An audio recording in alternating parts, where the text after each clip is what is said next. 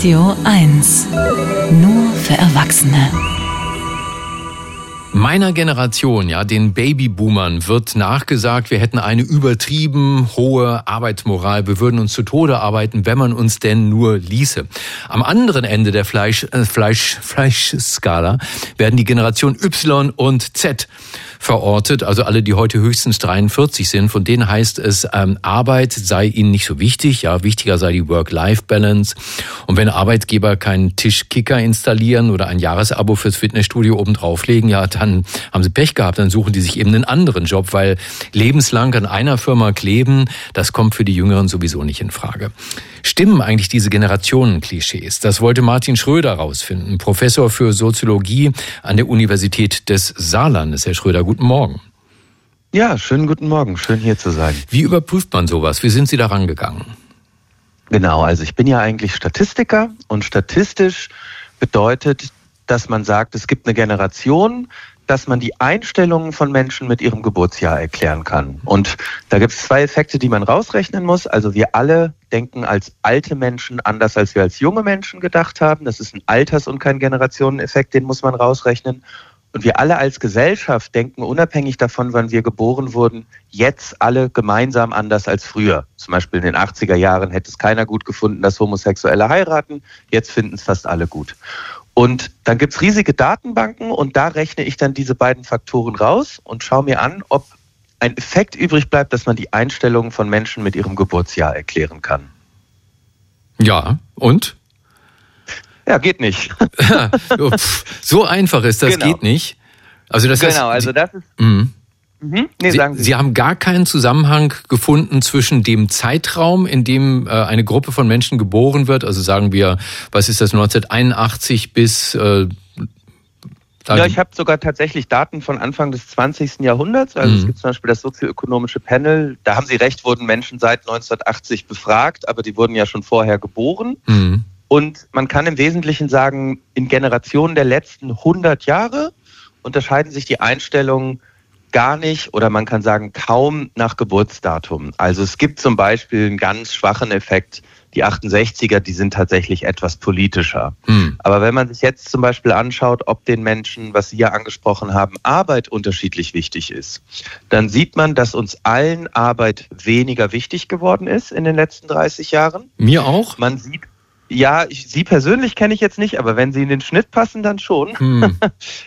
Man sieht, dass allen Menschen bis zur Mitte des Lebens Arbeit immer wichtiger wird und dann aber immer unwichtiger. Und man sieht aber, dass Generation, also wann ich geboren wurde, dem gegenüber eigentlich nichts mehr erklärt.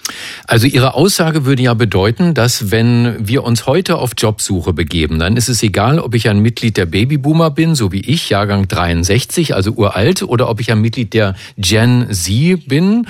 Äh, nee, was ist doch Gen Z sind die jüngsten gerade, also die gerade mal so höchstens Mitte 20 sind. Wir würden beide zum Arbeitgeber hingehen und sagen, also pass auf, äh, Sauna muss das mindestens sein, was du bei dir da hast in deinem Betrieb, sonst komme ich gar nicht erst. Glauben Sie das wirklich? Ja.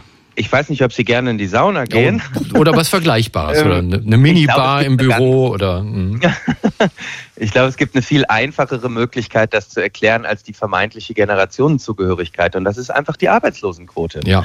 Wenn die Arbeitslosigkeit niedrig ist, dann können alle viel von ihren Arbeitgebern fordern, weil sie können sich die Jobs ja aussuchen. Ja.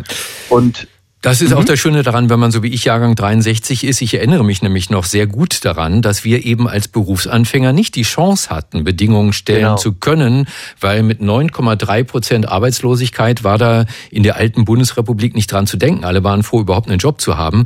Ähm, aber diese äh, Erfahrungen, die man macht, prägen die sich nicht so tief ein, dass die Babyboomer, also meine Generation, heute immer noch nicht in der Lage ist, wirklich Ansprüche zu stellen?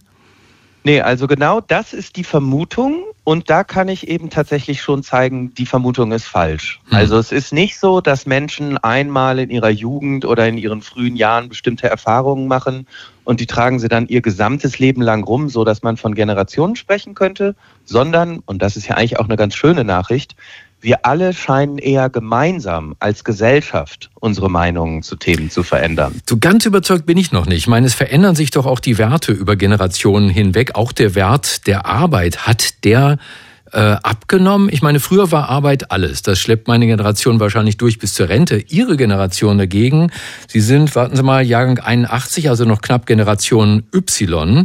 Ähm, Ihre Generation dagegen findet das vermutlich doch altmodisch, ne? Oder aber das hat auch weniger zu tun mit dem Lebensalter als vielmehr mit der Lebenszeit innerhalb einer Epoche. Ja, ich bin ja noch, wäre ich jetzt ein Jahr vorher geboren, dann wäre ich sozusagen noch die arbeitswütige Generation. Jetzt bin ich aber ein Jahr später geboren, jetzt will ich angeblich nicht mehr arbeiten. Mhm. Da sieht man schon, was daran ja, ja, so schwierig ja. ist. Und ich kann es ja mal nur so sagen, ich wollte selber diese Generationeneffekte in den Daten finden. Also ich hatte selber eine Buchagentur, die mir quasi einen lukrativen Buchvertrag äh, angeboten hat. Und ähm, ich hatte ja selber ein Interesse daran, danach zu suchen. Nur es findet sich nun mal nicht in den Daten. Also Sie können diese Arbeitseinstellungen nicht erklären mit dem Geburtsjahr. Und das führt übrigens dazu, dass in der tatsächlich wissenschaftlichen Literatur schon gar nicht mehr gefragt wird, ob es Generationen gibt, sondern warum wir alle davon ausgehen und so schwer davon abzubringen sind, dass es Generationen gibt. Obwohl wirklich eine Untersuchung nach der anderen zeigt, dass das Geburtsjahr relativ wenig erklärt. Sehr interessant. Haben Sie mal mit Florian Illis darüber diskutiert, der ja quasi die erste Generation erfunden hat mit seinem Bestseller Generation Golf? Die Generation Golf, genau. Ja, aber das sind eben so feuilletonistische Beschreibungen. Mhm. Also da setzt sich jemand hin und findet es irgendwie nett, so ein paar Ideen zu haben, aber die basieren eben gerade nicht auf Daten. Und das ist ja natürlich, das ist ja das, was ich mal beitragen wollte. Sehr spannend. Und genau da sind Sie hier richtig bei uns im Wissenschaftsmagazin Die Profis. Herzlichen Dank an Martin Schröder, Professor für Soziologie an der Universität des Saarlandes. Herr Schröder, schönes Wochenende. Ja, schönen Samstag noch. Tschüss. Ja, tschüss.